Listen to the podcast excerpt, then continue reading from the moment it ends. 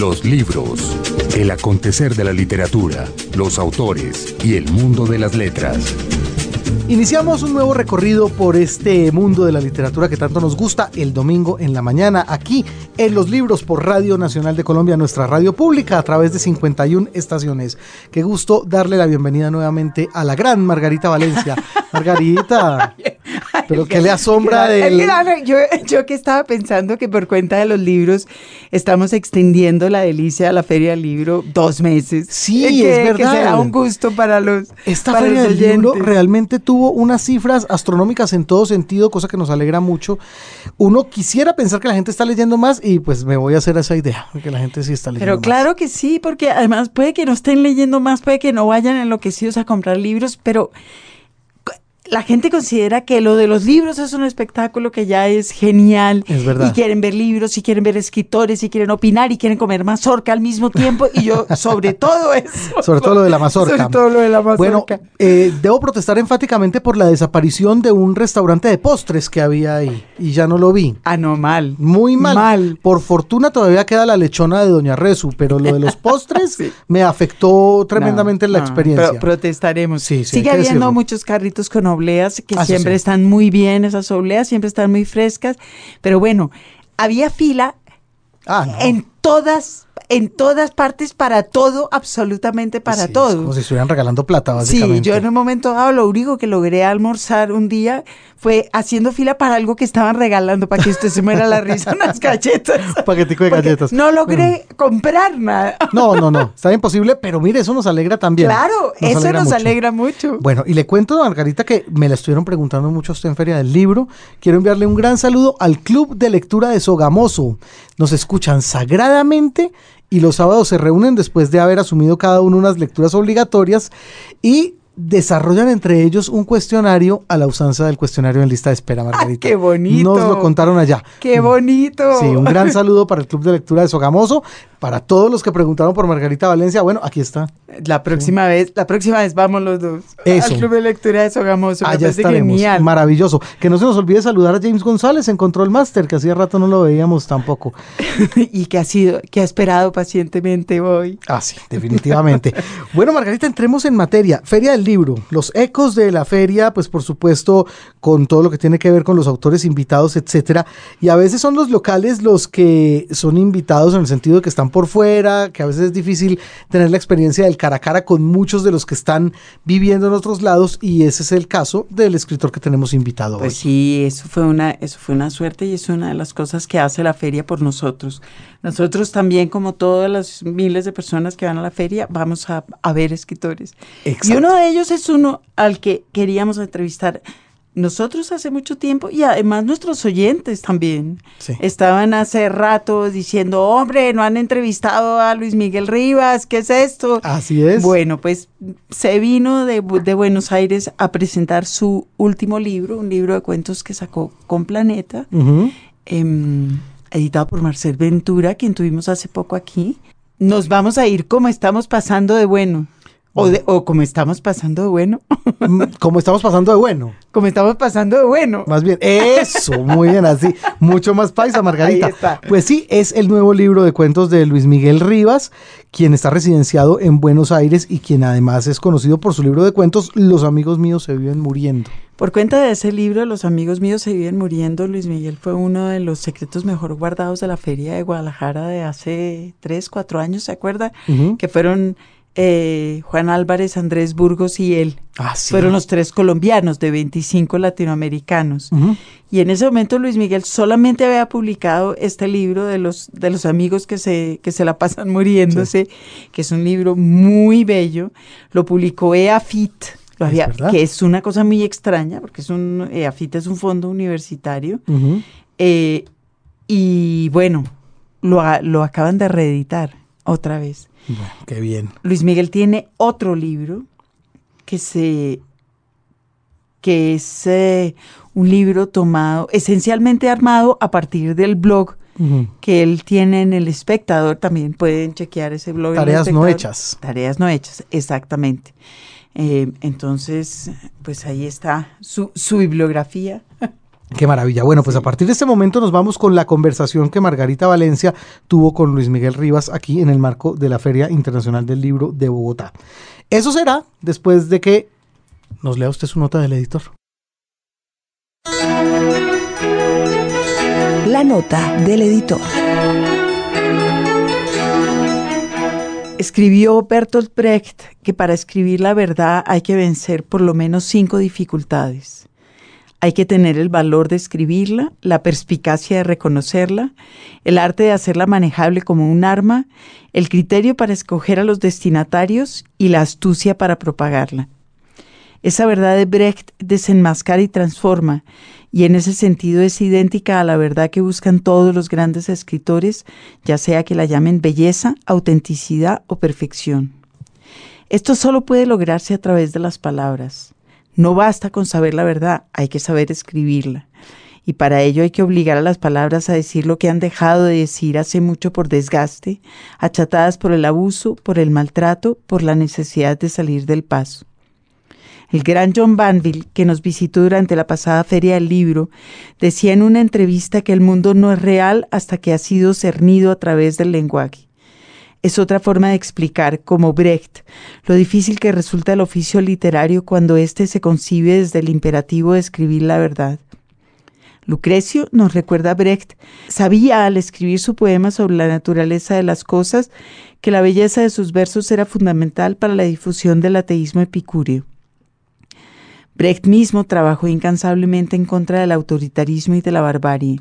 Banville, desmarcado del nacionalismo irlandés, cree que al perseverar en el empeño de dominar lo indomeñable en el lenguaje, el escritor logrará ser un observador despiadado, logrará construir las palabras para mostrar la contradicción que hay en cada cosa y en cada situación, para describir la multiplicidad en lo que nos rodea. Hay muchos, muchísimos escritores que nos muestran lo que ya sabemos, que nos ofrecen el consuelo de darnos la razón.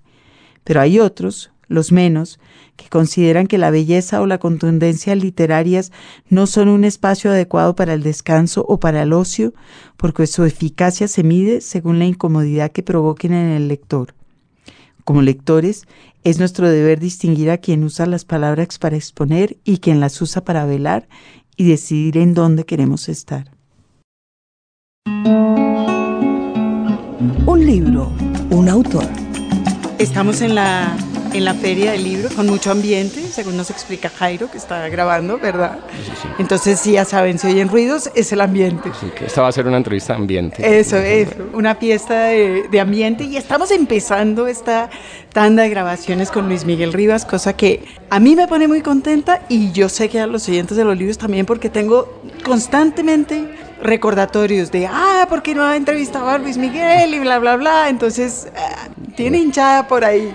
Qué bueno. Eso está bien. La feria hoy está, es sábado, está llena a reventar, pero ustedes ya se dieron una vuelta por ahí. Sí, sí, dimos una vuelta corta viniendo acá para la, para la grabación del programa, sí, mucha gente por ahí moviéndose, qué bueno que eso repercuta pues en que se muevan los libros y, y funcione. Y si, pues. y si además repercuten los libros, buenísimo. Sí, Yo entré sí. por entre un callejón en el que lo bombardeaban a uno de Pet Shop Boys y música llanera, por una oreja y por la otra. Dije, bueno, esto crossover, es pluriétnico y multicultural, pero ah, hasta la náusea. Sí, la feria crossover. Bienvenido. Gracias, Qué Margarita. gusto tenerlo aquí. Nos conocimos en Guadalajara. Ajá. Cuando usted era uno de los secretos mejor guardados, ¿verdad? Sí, sí. En ese momento había publicado este libro que se llama Los amigos míos se viven muriendo. Ujú. Con EAFIT y solamente ese. Exactamente, sí, ese. Y de hecho me sentía un poco culpable de estar allá, pues eh, casi con todos los que habíamos ido, era gente que tenía dos, tres libros, mínimo dos, y me sentía un poco inmerecedor porque era un librito chiquito.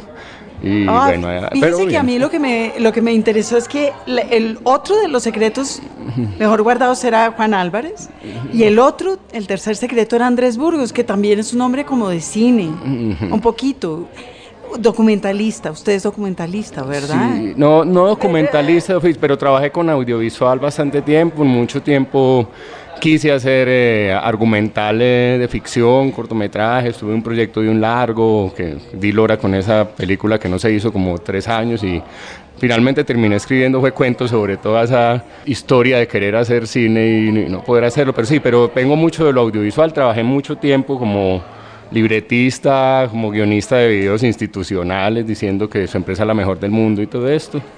Y luego trabajé también en televisión, dirigí un programa para Señal Colombia aquí en Bogotá en el 2008 y en un momento decidí ya que no quería trabajar más en eso, no quería más trabajar realmente. En general, en general, trabajar en general, en general. Y en particular en aquello menos. Y en particular. Usted es consciente, por supuesto, del eh, antecedente tan brutal que carga con Vallejo, que también fue un eh, cineasta frustrado que también empezó a escribir porque se aburrió de pelear contra la falta de financiación y que acabó escribiendo pues un poco sobre Medellín y un poco sobre las calles de Medellín, que es también su tema. Sí, sí. Sí, no, en, últimas ahí es como espíritus expresivos, ¿cierto? Y uno lo que quiere es como expresar cosas que tiene que decir y para eso hay muchos instrumentos, entonces pues lo audiovisual es uno de los instrumentos y y bueno, y la literatura es otro, mm, la música, bueno, pero en mi caso, pues personal, mi caso es el, asunto del audiovisual y el asunto de lo escrito. Entonces, finalmente lo que pasa es que para vos contar una historia escribiendo solamente te necesitas a vos y pelear con vos y elaborarla, pero para hacer una película, esa misma historia, tenés que primero conseguir la plata, después de que el actor vaya que si va funcione y que si funciona el actor funcione las luces y que si funciona el actor y las luces funcione el sonido. La cantidad de plata, la cantidad de gente. De tiempo, desgaste. Creo que creo que era Orson Welles el que decía que, que los cineastas independientes pues se gastan como el 99% del tiempo consiguiendo plata y un 1% haciendo la película. 2007 salió publicado su primer libro, ¿verdad? Sí. Usted ya era, tenía treinta y cuántos. 38 años. Eh, incluso para los estándares latinoamericanos ya no era un joven autor. No. ¿Y cómo fue que se lanzó a publicar un libro? Sí, yo, yo siempre, pues, siempre escribí, siempre tuve los cuentos ahí y, siempre pues, se me ocurría eventualmente publicar, pero nunca me parecía algo como, qué bueno hacerlo, pero nunca hacía nada por eso. Ni, y algún día un amigo vio un libro de del fondo editorial EAFID, precisamente era un libro de cuentos de André Burgos, a quien yo conocía por su trabajo audiovisual, no lo conocía como escritor, no lo conocía como persona. Y me, impresionó porque lo conocía era como eso, como director de cine, como cineasta y entonces dije, ve, y se puede publicar. Se puede, claro. Le pregunté a alguien y me dijo, sí, no, usted lleva las cosas allá y eso allá lo, lo miran y si les gusta. Y bueno, hice un poco, imprimí cuentos, hasta llevé una, una cosa argollada ahí con unos cuentos en tinta azul, otros en tinta negra y, y bueno, lo llevé como por cumplir la tarea. Pues eh, bueno, ya que conste que ya llevé esto y, me olvidé como del asunto y a los meses, yo no sé, o al mes, un día mi mamá, vea, por ahí lo llamó un señor y es que don Héctor, don Héctor Efren, y yo no, Héctor Abad. Ah, sí, yo nunca sabe dar razones. Héctor, así que vea que él leyó su libro y que le gustó mucho, que quiere hablar con usted y le dejó un teléfono. Entonces llamé a Héctor Abad y me, me dijo, sí, ve, me gustó mucho el libro. Yo generalmente leo como el primer párrafo y se lo paso a lectores para que califiquen si publicamos o no, pero me gustó mucho, lo leí completo y quiero conocerte y, y que hablemos para publicarlo. Entonces fui... Horror. Y, ahí empezó una cosa muy, muy bonita, pues con Héctor Abad, de una que ha sido de una generosidad impresionante, de un amor y de una como una fe en el trabajo mío y en eso. Y bueno, se publicó ese libro. Eh. Bueno, entre otras, Héctor Abad fue el responsable, yo creo, uno de los responsables de que usted fuera uno de los secretos y durante un tiempo estuvo dando mucha lora con usted, ¿verdad? Sí, sí, sí. A este hay que leerlo. Sí, sí, sí. y un poco yo un tiempo cargaba también ese peso de que había escrito, o sea, igual yo siempre he seguido escribiendo, pues ya es como una manera de ser, pues, pero igual no tenía nada, nada publicado y y eso, como no me he movido mucho, digamos, en los ambientes literarios y en cómo funciona un poco, cómo opera el mundo editorial, eh, bueno, estaban ahí esos, esos textos guardados. Pero bueno, a raíz de, los amigos míos se viven muriendo, eh, esto empezó a llegar a lugares, a gente que empezó a, como a leerlo, a gustarle, a hablar de él, y empezó a, hacer, empezó a ver como una, una bullita en ciertos medios, una bullita que les gustaba el libro. Y bueno, ya, ya, luego un momento en que terminamos el contrato con la editorial, no, no, se renovó y el libro no se volvió a sacar y luego yo ya vivía en Argentina y, y supe que había un mundo de gente que lo leía y que lo gustaba y que entonces para mí darme cuenta de eso fue una maravilloso porque uno escribe sus cosas solo ahí en su pieza, en calzoncillos y uno no se imagina que un poco para uno, un poco para otra, para unos lectores abstractos que a lo mejor no existen. Iba a eso. Usted se refiere a su trabajo como escritor antes de, este libro como, como de escritor ocasional. Ocasional es que un día se paró eso, en calzoncillos en su cuarto y dijo, ¡Ah! voy a escribir un cuento, o por qué carajo se sentó a escribir un cuento. Sí. No, desde eso, bueno, la historia de, es una cosa como lo que te digo, como caracteres, hay como personalidades expresivas, entonces yo sí desde chiquito siempre como una pulsión por decir o por, por armar mi mundo y decirlo con palabras, que es como el medio más inmediato y más barato que tengo. Sí. Entonces, sí, simplemente escribía cosas, a veces hasta bobadas, la lista de las niñas que me gustaban en la guardería, pero escribir, pero llevar esos pensamientos, ponerlos en un papel, era una cosa como muy natural.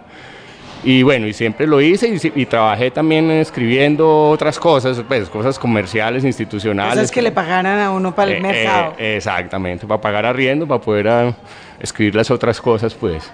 Entonces, sí, no hay como un momento preciso en que uno diga voy a... Ahora, ya la decisión o digamos la cosa de Pero sí hubo un momento preciso en el cual usted decidió que iba a, que iba a lanzarse a, a video. Sí, sí.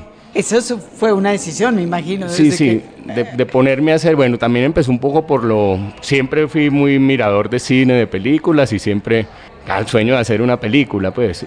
Y bueno, trabajé, como te digo, en audiovisual, haciendo productos comerciales, pero siempre estaba detrás la idea de hacer una, una película.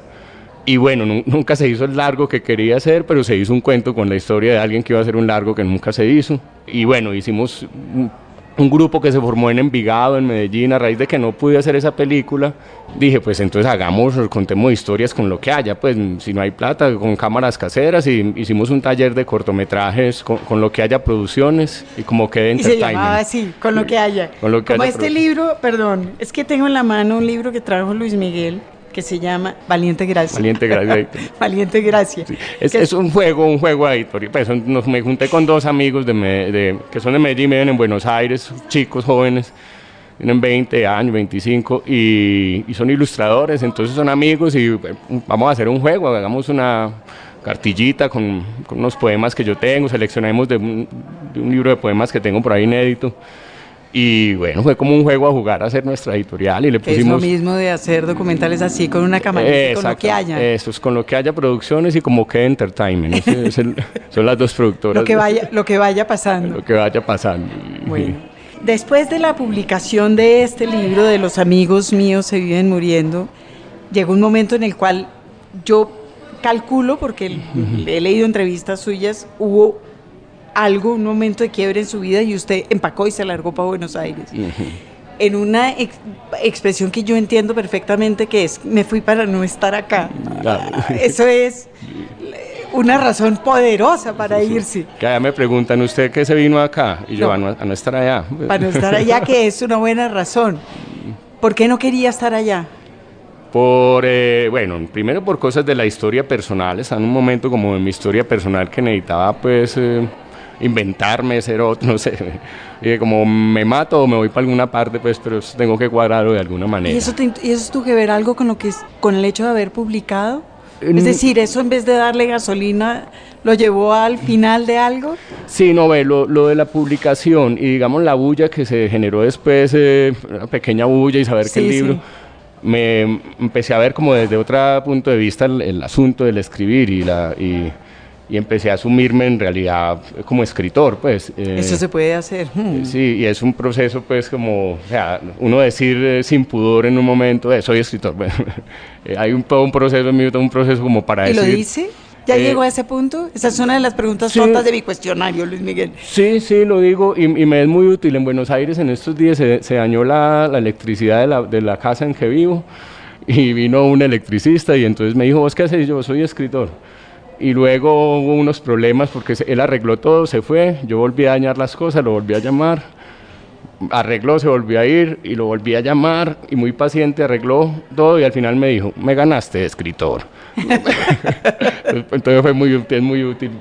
No, no, pero más en, en, el fondo es como asumir una manera de estar en el mundo, incluso como una profesión y, y sí, sí, como, como que todo lo que, lo que haces en tu vida está centrado en, en, ese propósito y en eso que es contar una Esa manera de estar en el mundo, que es estar en el mundo escribiendo, ¿cómo choca con esa manera de estar en el mundo que aparece en sus historias? que es otra manera de estar en el mundo. Sí. Como sin mucho propósito, sin mucho enganche, solo mirando. Sí, no, creo que se, precisamente se, se compaginan y se alimentan esas, eh, poco, lo que yo escribo es un poco de, de, distancia, de tomada de distancia de lo que vivo, o sea, de lo que vivo, de lo que me pasa adentro, eh, incluidas mis flaquezas y mis debilidades como persona y, y mis cosas con el mundo, mis conflictos con el mundo interno. Entonces, precisamente, y entre eso está esa actitud un poco de, digamos, de tranquila, de estar en el mundo, de no, y también un poco a una reacción a una cultura en que crecí, en el que hay que hacer, estar, tener resultados, trabajar y trabajar y trabajar, y te, eso te lo inoculan en adentro, como y se vuelve una un peso, una carga, entonces también parte de mi, como eso de mi actitud. Es brutal, eso es horrible, es el sino fatal de su generación. No, ese peso es una cosa impresionante y un poco la, la, la literatura en, Antioquia un escritor es un marihuanero vago peludo, pues entonces un poco también... Yo, yo creo que es un eh, estereotipo que mm, mm, funciona en muchas partes del mundo. Sí, sí. No, y también uno puede ser eso, pero, pero, pero es escritor y está haciendo y, tiene, está cumpliendo una función en el mundo, en la vida importante. Sí, lo uno no quita lo, otro. Lo de marihuanero vago y peludo. Chancludo también. Estaba pensando que leí una entrevista en la que la persona que lo escribe menciona que usted se dejó crecer el pelo y estaba pensando también en ese cuento de, de Ramiro, en el cual usted explica, es que es que me dejé crecer el pelo, como una manera u otra de estar claro, es por eso que no me reconoce. Sí, sí. Y, y, veo que es que lo asocia con ser escritor. Sí, en estos días, bueno, eh, que fui a la, en la fiesta del libro de Medellín, en ese evento tan lindo que uno va a las escuelas, los chicos de las escuelas lo han leído, bueno, después del evento me volví a, la, a mi casa y luego me contó una profesora que se le arrimó una, un chico, uno de los alumnos, y le dijo, profe, los escritores no se peinan. Entonces, era un poco, no, es, mira, no, es una cosa externa que no, en realidad no tiene nada que ver, pero sí coincidencialmente, no fue que uno lo pensé conscientemente, me voy a dejar que, en, un momento de la vida como que se me olvidó ir a la fecha en que finalmente iba a mutilarme y ya no volví, ya me vi, me, me, parecía así bien, me gusté, me parecía a mí mismo viéndome así, así. y ya me dejé el pelo así también y me ahorra también mucha cosa de peinarse y de todo el cuento. Entonces, que es como escritor, también estaba pensando que otra de las cosas asociadas con la escritura es lo de la vagancia y por supuesto que con toda la razón, porque el, como el 99% del trabajo de escritura, decía White, es pura procrastinación. es estar uno sentado diciendo, y, yo, y, ahora qué hago? Y es un poco también el, el, qué idea se tiene de lo que es vagancia y qué idea se tiene de lo que es trabajar, ¿cierto? Entonces yo soy de una cultura que fue formada rompiendo montañas, enfrentándose a la naturaleza, construyendo con el hacer. Eh, entonces es una cultura que viene desde hace muchos años con una carga de lo práctico y de transformar el mundo prácticamente en, en términos prácticos. Entonces ahí hay una escala de valores que, que en la cual quien no esté disponiendo su energía para mm, transformar el mundo materialmente no está haciendo nada. Entonces, casi que esa, pero la, el, trabajo intelectual, sabemos, el, es, es trabajo intelectual, ¿cierto? Simplemente ese, como cuentan de Fernando González, que estaba ahí en otra parte, la otra vez sentado, pues sí, pasó el vecino, un campesino, maestro, ¿qué está haciendo? Entonces, Fernando González, aquí trabajando, mi hijito. Y al otro día pasó y estaba Fernando González boleando machete y, y el campesino, ¿qué maestro? ¿Qué está haciendo? Aquí descansando, mi hijito. es un poco también que entendés vos por trabajo, que entendés por, por vagancia y, y que entendés por el valor del tiempo porque esa mentalidad o esa escala de valores termina siendo opresiva y termina robándote pues, o sea, el tiempo, porque hay que hacer, yo, los países son a toda hora, listo, vamos a hacer esto y hacemos esto, y o los países que van a Buenos Aires a pasear, llevan la lista, vamos a lo del disco, vamos a Caminito, vamos, listo, ya chuleamos, ahora vamos para allá donde comemos, y es una cosa, y como que cuando no se está haciendo nada a ese ritmo, como que si no se estuviera haciendo nada en la vida, ¿cierto? Entonces, ¿Y usted no cree que eso va acompañado también con un poco de descalificación de las palabras? Claro. O sea, tras de cuernos palos. Claro, claro, sí, no, mira, por ejemplo, hay unas frases que, que dicen mucho en Antioquia, es que habla mucho y no hace nada. Entonces eso es como como una especie de expresión para... Sí, no sea pajudo. Para eso, para minimizar a alguien. Y yo terminé temiendo es a la gente, algunos países como Uribe, que eh, hablan poco y hacen mucho. Y eso bueno, les hablar poco. Va- va- vamos a discutir. Pero bueno, en, ese en esos términos de hacer, o sea, el- Claro, el, sí. hacer y... Porque el hablar implica discutir, eh, el hablar implica que probablemente lo que yo piense y lo que vaya a hacer tenga que replan- replantearlo de acuerdo a lo que vos me, me decís. Eh, pero hay, una, hay un hablar que es simplemente para justificar la decisión que yo ya tengo. Entonces, en, ese, en esa visión Es del un hablar mundo- autoritario. Esto es Exacto, así. sí. Y el otro que contesta tiene que hablar solamente para alimentar esa idea y para y si no está hablando mierda. pues. Y usted no, y usted no temía cuando iba a publicar que pasara eso, es decir, poner una cosa im- impresa, imprimirla, ya tiene una cosa de autoridad, ¿verdad? Esto, es que esto es así. Sí, sí. Es decir, esto que yo digo aquí, Luis Miguel Rivas, nadie me lo puede rebatir. Sí, sí, eh. No Eso, pero en la literatura tiene eso, tiene ese, ese asunto. Esto es así, lo que yo cuento en los libros, esto es así para mí.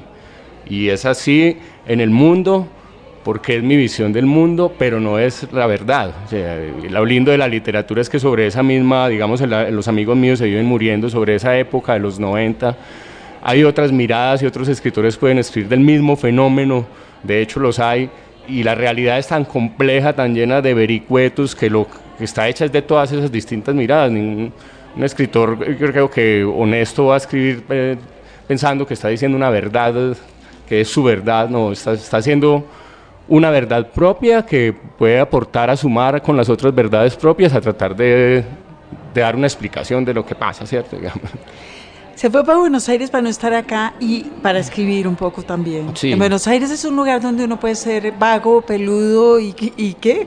Marihuanero Marihuanero, vago y, y- peludo. y chancludo. Se puede, se puede perfectamente y a nadie le parece raro. Sí, es una ciudad que deja ser más... eh, eh, por lo menos yo puedo hablar de mis sensaciones personales, porque todo el mundo tiene un colombiano que esté en Argentina o en otro país, vive una Argentina de acuerdo a la Colombia que le haya tocado. Entonces, así como hay colombianos que les ha ido muy bien, o sea, que han vivido en una burbuja y les ha tocado la, la parte agradable de este despelote de inequidad, pero hay quienes se han usufructado de la parte agradable, entonces, por ejemplo, cuando van a Argentina les molesta mucho y eh, a mí no me tocó siempre precisamente la parte agradable, entonces como ese es mi referente de, de donde viví muchos años, llego a otro lugar y, y- y no existen esas cosas que me laceraban un poco, me generaban incomodidad, entonces para mí es más agradable, pero eso, lo te digo, no es Argentina ni Buenos Aires, soy yo, es una manera... Ahí acomodado y Sí, más sí, son sensaciones. acomodado. Yo, por ejemplo, cuando vine a Bogotá, desde,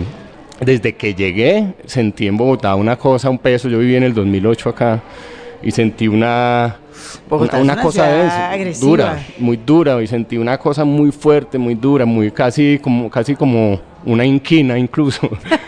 Eh, una dureza como una Sí, inquina. pero al Buenos Aires es una ciudad dura también, y, pero te deja como ser, no se ensaña, o sea, también te golpea, pero no, no, es, no está como ahí, como eso, metiéndote el dedito pues en el hombro. Y Medellín es también una ciudad eh, muy linda, muy hermosa, pero tiene esa, es- es- esa concepción, esa manera de ver el mundo que, que ahora veo que en los últimos años se, se ha fragmentado más y hay nuevas voces y uno lo ve en Twitter, que pues es la red social que yo tengo, no tengo Facebook. Eh, y bueno, en la prensa empecé a saber que hay otras, pero en general eh, sí hay algo de Medellín que también, bueno, y también porque viví muchas cosas de mi historia personal en ese lugar.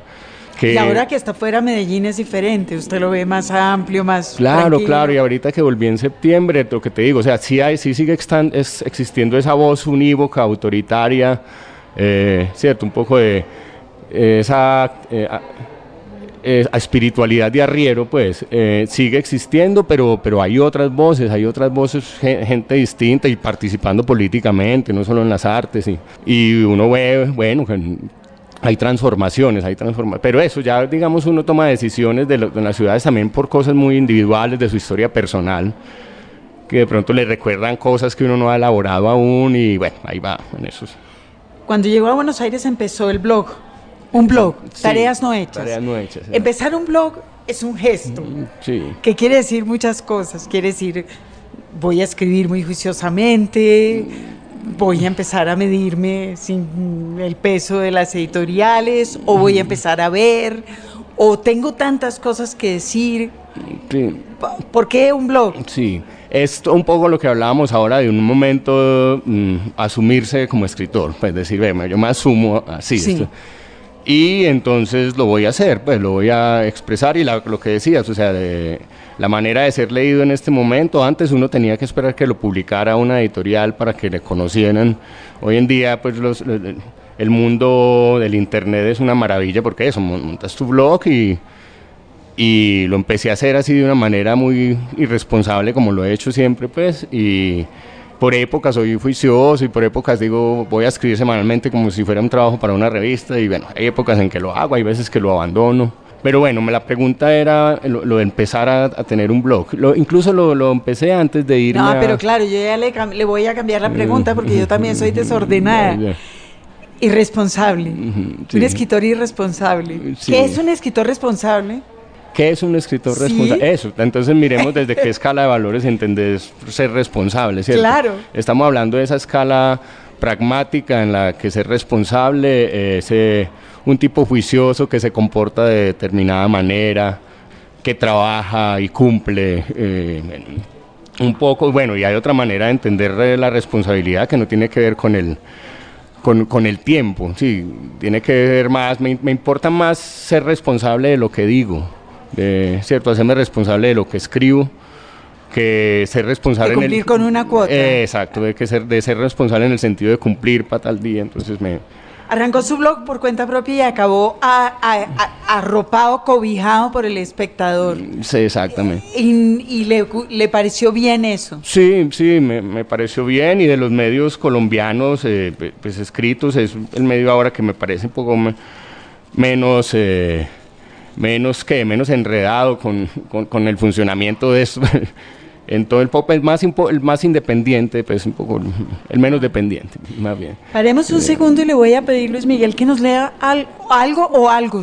Algo, puede ser. mm, Perfecto. Si quiere, algo, un poema de acá o un cuento, lo que quiera. Perfecto, listo. Pues leamos un cuento de, este libro que va- vamos a lanzar a presentar mañana con Editorial Planeta. Libro de cuentos que se llama Nos vamos a ir como estamos pasando de bueno. que Es una, una frase muy paisa. Hay que, hay que poner una, yo creo que una, una grabación aquí o en la página de Planeta con usted leyendo ese título. Porque yo que no soy paisa, de todas maneras me oigo a mí misma mentalmente leyéndolo con acento así. Nos vamos a ir. Bueno, vamos a ir como estamos pasando de bueno. Toca leerlo en paisa, ¿sí o no? Sí, sí, sí, Ahí está. tiene. Sí, se puede hacer una traducción al, pai- al paisa, no viene del paisa, una traducción al no paisa. Leamos entonces del primer, eh, un fragmento del primer cuento del- de este libro. El, libro se- el, el cuento se llama Ramiro no me mira a los ojos. Dice. Yo no sé cómo hacen los que saben para dónde va su vida. A veces he creído que la mía va para algún lado y estoy contento. Y después, no sé por qué, me desvío y me, de- me devuelvo hasta el punto en que estaba al principio, pero sin saber por dónde es que había visto el futuro. Y vuelva uno a ver cómo vuelve a tener un punto de vista, un piso sin jabón debajo de los pies. No hablé de eso con Ramiro porque no hubo oportunidad, tampoco era necesario. Esa vez necesitaba encauzarme otra vez. Había tomado aguardiente dos semanas seguidas en jornada continua. Llamé a mi hermano Osvaldo y le dije que me prestara su pequeña finca en San Cristóbal. ¿Para qué? Me dijo, para parar, voy por vos. Me recogió en mi casa a las 2 de la tarde, montamos en la moto y dijo que primero lo acompañara hasta el Confama de Aranjuez para hacer una diligencia urgente. Lo esperé en una tienda frente a Confama mientras hacía su vuelta. Me puse a ver a la gente. Dos muchachas bonitas, vestidas igualitas, con vestidos aseñorados, entraron riéndose. Se notaba que venían de detrás de algún mostrador. Se hicieron chistes con el tendero y pidieron tinto. Pedí un trago doble. Hablaban de algún hombre que estaba muy bueno. Se tomaron el tinto riéndose, sin ponerse a pensar que estaban contentas. Miré su alegría y me tomé el trago. Luego un repartidor de cerveza entró con su uniforme impecable a entregar el pedido. Cargaba las pesadas cajas con naturalidad, como si fuera su modo de ser. Tenía esa musculatura macancuda y desordenada de los que han moldeado su cuerpo en un oficio y no en un gimnasio. Hablaba como actuaba, sin dudas. Entregó el pedido y salió con pasos indiscutibles. Lo seguí largo rato con la mirada. Luego entraron unos niños alegres que querían llevar muchas cosas con pocas monedas. En la mesa de afuera había un hombre flaco, moreno y bajito, con una camisa ajada pero metida por dentro del pantalón y unos zapatos gastados y recién embetunados. Hacía llamadas desde el teléfono público ofreciendo en venta propiedades ajenas para ganarse una comisión, mientras dejaba durar un tinto eterno sobre la mesa.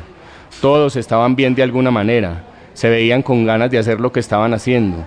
Pedí un trago y vi pasar la vida del martes en la tarde otro rato. Este es el comienzo de, de Ramiro no me mira a los ojos. ¿Lee algo de acá? Entonces vamos a leer una, un poemita de acá. Nunca he podido al mirarme al espejo encontrar una imagen similar a mi cuerpo. No, siempre hay una figura de tamaño distinto. Esta mañana, por ejemplo, había un ex convicto con bigote incipiente y mucho más feo que la realidad. Pero ayer en la tarde había en el espejo un genio, un hombre hermoso. A veces veo un monstruo y a veces veo un ángel pero nunca, ni siquiera en el espejo, he visto a alguien con el que pueda hablar de igual a igual. Se llama Mamá habla mucho.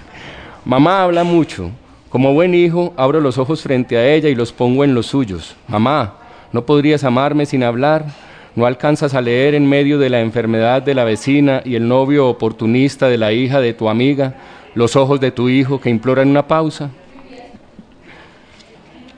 Hay quienes visitan países, hay quienes visitan países, yo visito mujeres, desembarco en sus playas con regalos míos de la tierra que soy, los ojos abiertos para tanto paisaje, la piel de gallina por tanta novedad.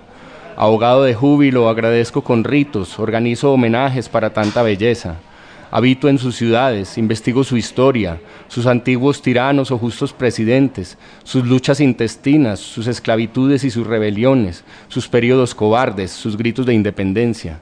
Escruto su cultura, su lenguaje, sus místicos silencios, las maravillas de su dramaturgia, su música ancestral, sus colores y trajes. Bailo en sus festivales y lloro en sus entierros. Luego, cuando sé suficiente, regreso a mi navío, corto el lazo y el ancla, me separo del puerto y dejo que las olas me lleven a otra playa. Hay quienes visitan países, yo visito mujeres. Los libros. Radio Nacional.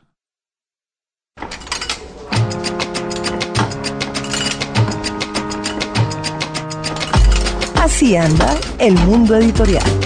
Bueno, por supuesto es imposible olvidarnos de los ecos que deja la Feria del Libro, un programa donde además tenemos a un invitado de Feria del Libro. Eh, muchos acontecimientos, muchas actividades y entre ellas pues sobresalió una en particular que tuvo que ver con la ilustración, Margarita. A mí me parece No me que refiero este- a Rousseau ni a Voltaire, no, me refiero a, a- a los libros ilustrados. Los libros que son ilustrados. Así es. Pues sí, a, mí me, a mí me parece que esto de la, de la ilustración y este Congreso de la Ilustración es una de esas buenas señales que uno quiere, que uno quiere interpretar como, como eh, buenos vientos en la vida del libro y de, y de la literatura en Colombia. Y este, fíjese que este Congreso Nacional de Ilustración que eh, ya eh, este año tuvo su quinta versión. La primera versión que fue en 2000 y ya no me acuerdo, 11, tuvo 200 asistentes y una exposición. Eh, la tercera vez que llevaron cuentas ya iban como en el doble asistentes y yo calculo que este año habrán tenido también el doble. Qué bueno. Pero además tuvieron invitados de todo el mundo. Eso es absolutamente genial. Había ilustradores españoles, colombianos, de Canadá, eh, franceses, belgas, eh, que vinieron, que dieron talleres, que mm, hubo cuatro exposiciones diferentes en el en el marco de la del Congreso Internacional de la Exposición de del De Congreso Ilustración, In- sí. Internacional. El cartel, el, el afiche, que es lo más bonito, lo más bonito de todo, lo hizo Isidro Ferrer, que es Ah, un no, ilustrador español, eh, que pues creo que todos conocemos, entre otras y muchos, porque fue el responsable de hacer eh, el, em- el emblema, no sé si sería el emblema, de Bogotá, capital mundial del libro. Sí, sí, el emblema está bien, sí. El emblema, eso lo hizo Isidro. Ferrer, entonces es un hombre que todos los bogotanos con nombre o sin él tenemos en la, en la cabeza. Así es. Eh, y este cartel es absolutamente precioso. Vino, mm, por ejemplo, Pablo Auladel, que es un ilustrador español que ilustró, la, lo último que ilustró fue el Quijote, es decir, nada, nada que ver. Vino Pep Carrió, vino... Carrió lo tuvimos en el noticiero de la feria con Revista Arcadia, claro. Bueno, vino, vinieron ilustradores que hacen novela gráfica, ilustradores que trabajan para niños, ilustradores que trabajan para no niños, gente que hace carteles, en fin, un, un, gran congreso que le hace uno pensar que esta cosa ya tiene un vuelo que no, definitivamente para nadie. Están pasando cosas muy importantes con la ilustración en Colombia desde que la novela gráfica, por ejemplo, obtuvo ya otra categoría mm, en, la ley del libro. Eso ya empezaba a augurar unos vientos buenos para el asunto. La aparición de figuras pues como la misma Power Paola, que ya es una invitada de lujo. Nuestra Power Paola, que ella podrá decir que es ecuatoriana, pero nosotros, la, nosotros la tenemos de colombiana. Eso dirá ella, nosotros no. Nosotros la tenemos en el corazón a la Power Paola que estaba aquí y que entre otras eh, bueno, fue la responsable del trabajo en otro proyecto que vamos a comentar ahora más tarde que también tiene que ver con feria. Pero, pero sí, eso quiere decir que, y además porque este es un, este es un territorio en donde hay gente ya que lleva muchos años trabajando. Estoy pensando en Ibar, por ejemplo, en Ibar Racol, en Olga Cuellar pero que está haciendo mucho el territorio donde la gente más joven se define con una clase diferente de literatura, una manera completamente diferente de decir, de contar, de ilustrar, eh, de hacer libros y, eso lo hace supremamente interesante. Y libros que no están condicionados eh, necesariamente a la literatura infantil y juvenil. Las historias más adultas se están contando por medio de los dibujos también. Sí. Eso está muy bien. Todo eso se expuso entonces en este Congreso Internacional de Ilustración que enhorabuena seguramente tuvo un flujo de gente mucho más importante que los últimos años. Ya nos, ya nos contarán. Seguro. Ya nos contarán. Un libro, un autor. Estamos en la oficina de Enrique González, que muy gentilmente nos prestó su espacio y nos dejó grabar aquí la entrevista con Luis Miguel Rivas, que está de visita en Bogotá. Vino para la feria, por supuesto. Vino a lanzar, a presentar su último libro de cuentos. Eh, por favor, lea el título. Nos vamos a ir como estamos pasando de bueno. Eso, ahí está. bueno, eh, leí un fragmento de este, de este libro que, que está recién salidito del horno y que es como los amigos míos se viven muriendo una colección de cuentos. Exactamente. Una colección de cuentos que está muy, muy bien. Ah, hay, hay que decirlo. Y yo tengo muchas preguntas sobre esa colección de cuentos. La primera, que me gustó mucho, como esos personajes suyos, como están entrando y saliendo de trabajos, entrando y saliendo de la vida, pero nunca se quedan en ninguna parte. Están aburridos en general donde están, ¿verdad? No se la están pasando bien. Y estaba pensando en que usted arrancó esta entrevista diciendo, yo no es que no quisiera trabajar en eso, sino que no quería trabajar. Las oficinas son lugares que usted conoce bien, pero odia. sí, no, no propiamente las odio, pero sí viví mucho tiempo en la vida de oficina y... ¿Por qué? Pues, pues me tocaba, pues me tocaba trabajar y, vivir, tenía una profesión, pues estudié comunicación social y entonces, bueno, había que trabajar y se trabajaba siempre en entidades, en organizaciones, en, oficinas y, sí, es un mundo que, conozco, que viví, que viví mucho y no, no, no precisamente lo, odio, pero sí me, me, logré liberar de él, pues, me logré liberar. Entonces, sí, sí Hay un cuento, no, no o sea, La conclusión, disculpa, que es como que no odio las oficinas, pero me gusta más cuando están lejos. ay, yo tengo la misma relación con los perros. Me gustan, pero no aquí. Eh, no me acuerdo del, del, del nombre del cuento en el cual el personaje trabaja como comunicador y le escribe las cartas, como un cirano, ¿verdad? Exacto. Le escribe las cartas de amor a esta mujer que después se encapricha con otro y este queda enamorado. Queda enamorado. Y claro, yo no sabía que usted había estado, estudiado comunicación social y ahora voy entendiendo mm, cosas. Cada vez que usted se enamoraba de algo le tocaba empezar a escribir otra cosa. Otra, pero ve, mira, y es- todo eso es muy inconsciente, pero en realidad los temas en, lo que, en los que he trabajado están ahí. Yo trabajé un tiempo de Papá Noel en, lo- en un diciembre en un supermercado cargando niños y diciendo, oh, oh, oh, oh, feliz Navidad. Bueno, eh, trabajaba, me llenaba pues de almohadas y eh, en Pereira, que en Pereira queda la, la fábrica Noel de galletas, entonces los fines de año contrataban jóvenes, no sé si aún lo hacen, para hacer de Papá Noel. Jóvenes grandes. Sí, altos. Y entonces, mira, y tengo en el primer libro de cuentos y en el tercero ahí. Hay un Papá Noel, hay un Papá que, Noel. Es el- que es absolutamente genial porque está además en, la, en una tienda bebiendo con un amigo. Es lo que hace, Exactamente. que está muy Un bien. Papá Noel borracho. Un Papá Noel borracho. ¿Usted trabajó de Papá Noel? Sí, Yo traba- quiero saber de eso. De eso, no, eso era muy gas, fue una, fue en el 90, en Pereira. Entonces Qué estaba calor, pa' sí, empezar. Sí, qué calor, me había ido allá a Pereira, de locura, estaba en la universidad y abandoné la universidad y me fui para, para Pereira y entonces vivía con unas tías y empecé a buscar trabajo y resultó ese de Papá Noel, entonces nos hacían una, todo un, proceso de, de- de formación para hacer, nos enseñaban a decir jo, jo, jo, las di- distintas maneras de decir jo, jo, jo, cómo tratar a los niños, cómo, bueno, regalando con y después ya era, bueno, estar todos los días en el almacén cargando niños y, y, y todo el cuento. "Jo, jo, jo". Jo, jo, jo, feliz, feliz Navidad, bueno.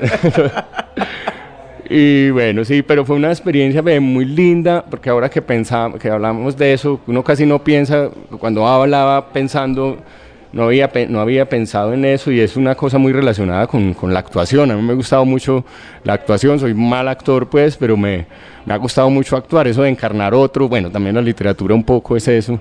Y ese trabajo yo ahora que lo que lo pienso en ese momento lo asumía como me daba la posibilidad de ser otro, de ser otro y yo de, to- de todas maneras en ese momento en mi vida no estaba de pronto muy contento conmigo y podía ser por en el día otro que era un ser noble que le llevaba regalos a los ¿En niños. su infancia había Papá Noel o había Niño Dios o no había nada? Había más niño Dios. Eh, había el niño Dios era el que que es alguien que sí. uno no quiere impersonar de ninguna manera. Claro, no, el niño Dios es el que trae los regalos y el Papá Noel es el de la publicidad de bueno, Sí. De hecho, ahí en el cuento hay un poco que finalmente el niño Dios le da un regalo a Papá Noel. Pues, sí. Entonces, sí, bueno, pero esa experiencia de Papá Noel fue repercutió de maneras que uno no sabe. Eso es un- una cosa que yo me voy dando cuenta pues ahora un poco y es todas las cosas que vos vivís eh, debajo de cada momento que vivís están moviendo un mundo de universos y de símbolos y de sentidos y de cosas en vos que vos no te percatás en el momento. Y con los años es que uno empieza a ver como hilos y cosas que, que surgieron en vos, pues que vos en ese momento no te das cuenta, por ejemplo, que estás tomando decisiones. Eh, en caso concreto, lo de ser Papá Noel. Esto que estoy diciéndote ahora que lo veo y me parece así, estaba siendo actor, estaba queriendo ser otro, estaba, era una modalidad de la literatura, digamos, ¿cierto? y bueno, después ya lo trasladas a la, a la- a la escritura. Hay dos cuentos aquí, este del, del señor, que, del cirano, que, que se, se la pasa muy mal porque su, su, su jefa se enamora después de otro. Y hay otro cuento, el de los, el de los libros. Ujú. Pues el de los libros se, llama Los Libros. El de los libros se llama Los Libros, no, Sí. yo debía saberlo. Y el otro, no, porque, porque yo en general incluso es un título raro en lo que yo escribo, porque siempre hago títulos más largos, es muy raro que tenga ese... ¿Y el ese- otro cómo se llama? Y el otro se llama TQM. Te- ah, ok, que- claro, que- porque la mujer le dice, es que termínenlo diciendo TQM. TQM. Esos dos cuentos a mí me parece apuntan a una, a una idea suya de leer y escribir que es bonita, que es... eh, que tiene que ver con la obsesión, que tiene que ver con la pasión, que tiene que ver con, con el afecto, todas cosas que la gente en general no asocia con la escritura, que Sí, tiene sí. que ser formalmente, juiciosa, pero, pero Sí. que usted aquí está asociando con eso. Sí. Lo mismo el de leer, es decir, Sí. leer como algo en que se nos va a ir la vida y queremos que se nos vaya la vida. Sí, escribir por escribir y leer por leer en un mundo y en, un tiempo en el que todo lo usamos para como instrumentos del estatus personal. Entonces como que la, la cultura se vuelve como una especie de capa de ego, la lectura se hace, lo mismo la escritura. eh, escribir porque se quiere, es escribir porque se necesita escribir, porque le gusta escribir, más allá de lo que eso te pueda generar, puede ser, pues, de que sea conocido, de que sea incluso bueno o malo y yo estaba pensando en eso. Usted mm. se para un día y dice, pues qué carajo, yo soy un escritor. Y no se le ocurrió que al decir yo soy un escritor estaba como inconscientemente o inadvertidamente entrando en un mundo y en un grupo un poco odioso de personas que creen que la cultura y que creen que... ¿No se le ocurrió eso? No, mira, yo tuve una primera, yo por ejemplo, eh, bueno, no, no, tuve figura paterna, no tuve padre y de mi infancia tengo unos recuerdos que no son pues demasiado felices y, y en ese momento en conocí los libros y conocí la poesía. Entonces para mí... ¿En la, infancia? En la infancia pues decimos 10 años, 10, 12 años y, y entonces los libros eran como gente que me hablaba sin regañarme, sin echar cantaleta, eran como gente querida y eran gente noble y de pronto lo que percibía en mi ambiente diario era como un poco acuciante para mí o puntilloso, o bueno, no sé, había una incomodidad y descubrí en la poesía esas cosas lindas, eh, de los sentimientos puros y de la nobleza humana y de gente bonita. Entonces luego mm, quise hacer teatro y me, y empecé a conocer ya artistas en persona, poetas y artistas en persona, y, y, empecé a darme cuenta que no tenían nada que ver con esa pureza de sentimientos, que en la vida práctica eran igual a la gente que me rodeaba, que había también vileza, que había mezquindad, simplemente un poco más sofisticada por el asunto y hasta legitimada por el arte, pues, pero entonces en un momento fue como muy decepcionante, muy, muy fuerte eso. Pero luego ya también con el paso de los años acepté que es así, pero que incluso esa posible eh, mezquindad que o, sentimientos bajos o eh, que existiera en un artista también es eh, parte de su riqueza y que también eso no, no obsta o no quita esa otra belleza. Entonces ya también con el tiempo es otra perspectiva en que qué lindo se puede ser más estar en un mundo mejor leyendo y escribiendo. Eh, exactamente sí yo digo no si esa gente tan uno piensa primero esa persona tan horrible como escribió eso tan lindo. Entonces sería el primer juicio, pero después uno diría, ¿usted se imagina cómo sería esa persona si no escribiera? ¿Cómo sería horrible? Entonces, pues, tiene algo que uno no ve, evidentemente tiene algo que uno no ve y que se ve en el libro. exacto, y entonces, bueno, no, un poco esa idea del escribir por el escribir, sin otra pretensión que, que expresar, que decir, que estábamos hablando en estos días un amigo de, de, un escritor que es uno de los que ha escrito las novelas más largas, Henry Darger, que era un gringo, un viejito, que era aseador de una escuela y en los tiempos libres trabajaba y se encerraba en una piecita que alquilaba. Y ya el señor murió de viejo, mm, después de vivir unos 30 años en esa pieza, los dueños entraron y vieron portafolios y portafolios y portafolios. Y había pasado toda la vida escribiendo una novela de 15 mil, 16 mil páginas ilegible en internet algunos fragmentos que, que eso, esas es malo, pues no es buena pero el hombre vivió para escribir, el hombre era un escritor, no tenía otra, otra intención que vivir en ese universo que iba creando cuando salía del trabajo y se encerraba en su pieza. Los dueños de esa casa, después de muerto él, cuentan que sí a veces oían voces, que él como que repetía las voces de los personajes mientras escribía. Entonces un poco esa, esa idea del escribir, del escribir así, pues del escribir por, por, por crear un universo, por hacer un universo propio, sea para vivir uno en él y, y para que otros pues también puedan vivir ahí o meterse o, vislumbrar otros universos que hay dentro de este mismo mundo, pues. Eh, quería que leyera este poema de Mamá no, no, hables tanto, porque lo leí en red y me gustó y lo asocié con otra referencia que usted hace a su mamá en, en una entrevista en que dice que oía a Sandro mientras su mamá hacía oficio. Y yo me lo imaginé hice una composición de lugar ahí, de usted, pues viendo a su mamá hacer oficio y en una relación estrecha, pero eh, recelosa también en ciertas, en ciertas cosas. ¿Es así? Sí, sí. Claro. Qué, como... ¿Qué pasaba con ella en la escritura? ¿Había algo? ¿Alimentó algo? ¿Fue una huida de ella? No, para, para mi madre ahora ya lo que pasa es que ella no, no creció en, en, en, un mundo con oportunidades para valorar como la literatura, pues, porque el tiempo había que dedicarlo era a la supervivencia, pues, a comer, a, entonces un, poco todas estas cosas.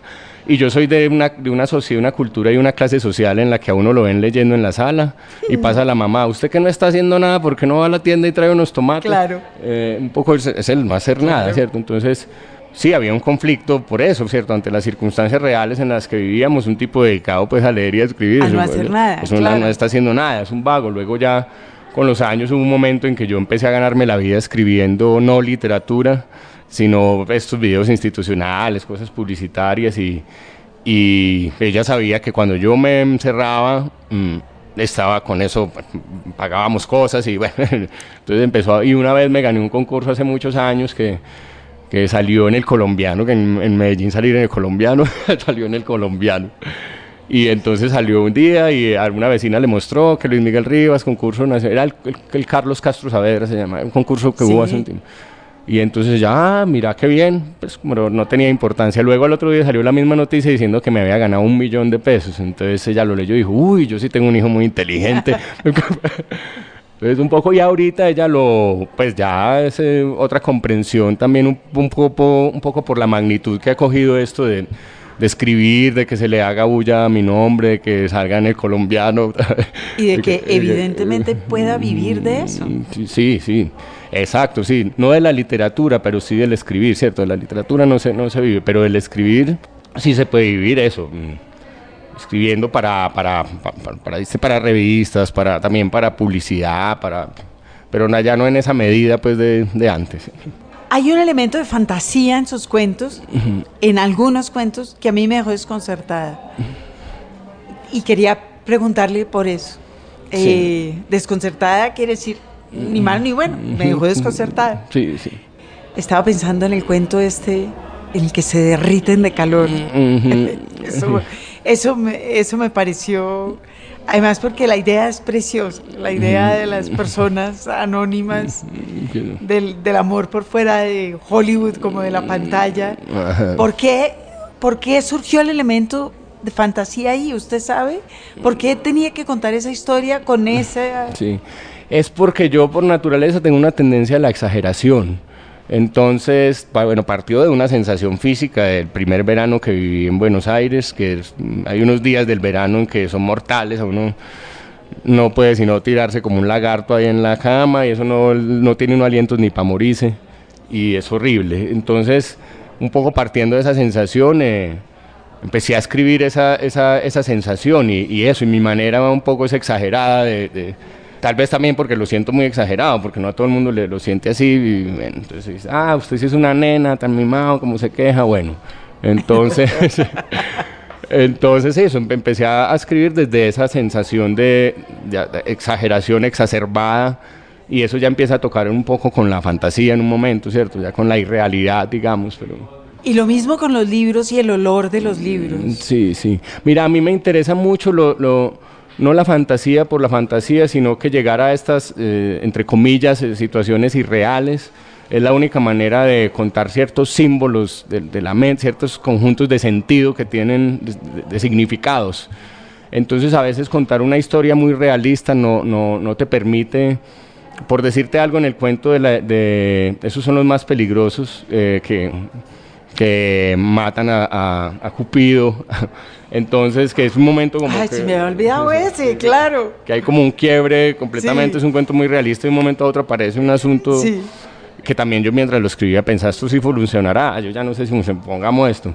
Así que pero era un poco también porque ese, eh, eh, el, acudir a esa instancia pues de la fantasía, de la exageración de la realidad, me, me, permitía ser más contundente para hablar de ese tema del amor y de los ideales nobles y de cómo con una, un espíritu prosaico y centrado simplemente en la supervivencia, en la plata y en el poder, tranquilamente puede matar a un ángel, pues entonces eso, más lo que esa frase dice, más lo que esa onda más allá de la anécdota en sí y de, y de, si es creíble o no. Pues. Y yo me pregunto porque yo no recuerdo haber leído nada así en Los Amigos, fue algo que fue surgiendo ¿O estaba siempre ahí y usted lo había reprimido? ¿Lo de la fantasía o lo del...? A ver, yo me acuerdo, no, yo siempre lo, siempre lo he tenido, siempre lo he tenido. Y cada vez lo reprimirá menos. Sí, exacto, exacto. Lo que pasa es que es más complejo trabajar con la fantasía porque hay que crear un código de verosimilitud, ¿cierto? Te, exige un, cuando escribo algo, digamos, muy realista, prácticamente estoy mm, ya viviendo con el universo que viví y con unos códigos. Entonces no tengo ningún problema para hacer creíble eso, ¿cierto? Porque a, los personajes hablan más o menos como yo hablo, o sea, no, no te... Eh, cuando creo una realidad que no tengo tan directa en mí en el cotidiano, me toca inventar un universo para ser creíble.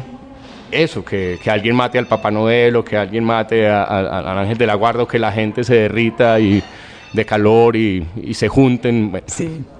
Que la gente realmente se derrita de calor. Exactamente. No, de hecho, mira, es que nuestro lenguaje pues es hiperbólico, bueno, y la cultura paisa sí que más, y entonces también uno está, está, está viviendo en medio de la literatura, creció en el, en el hablar eso, la- uno utiliza expresiones, se derriten de calor, eh, hice tal cosa, muerte, bueno, entonces ahí estamos, llen- excesos. estamos llenos de expresiones así de hiperbólicas que son literatura en la vida cotidiana y no lo sabemos.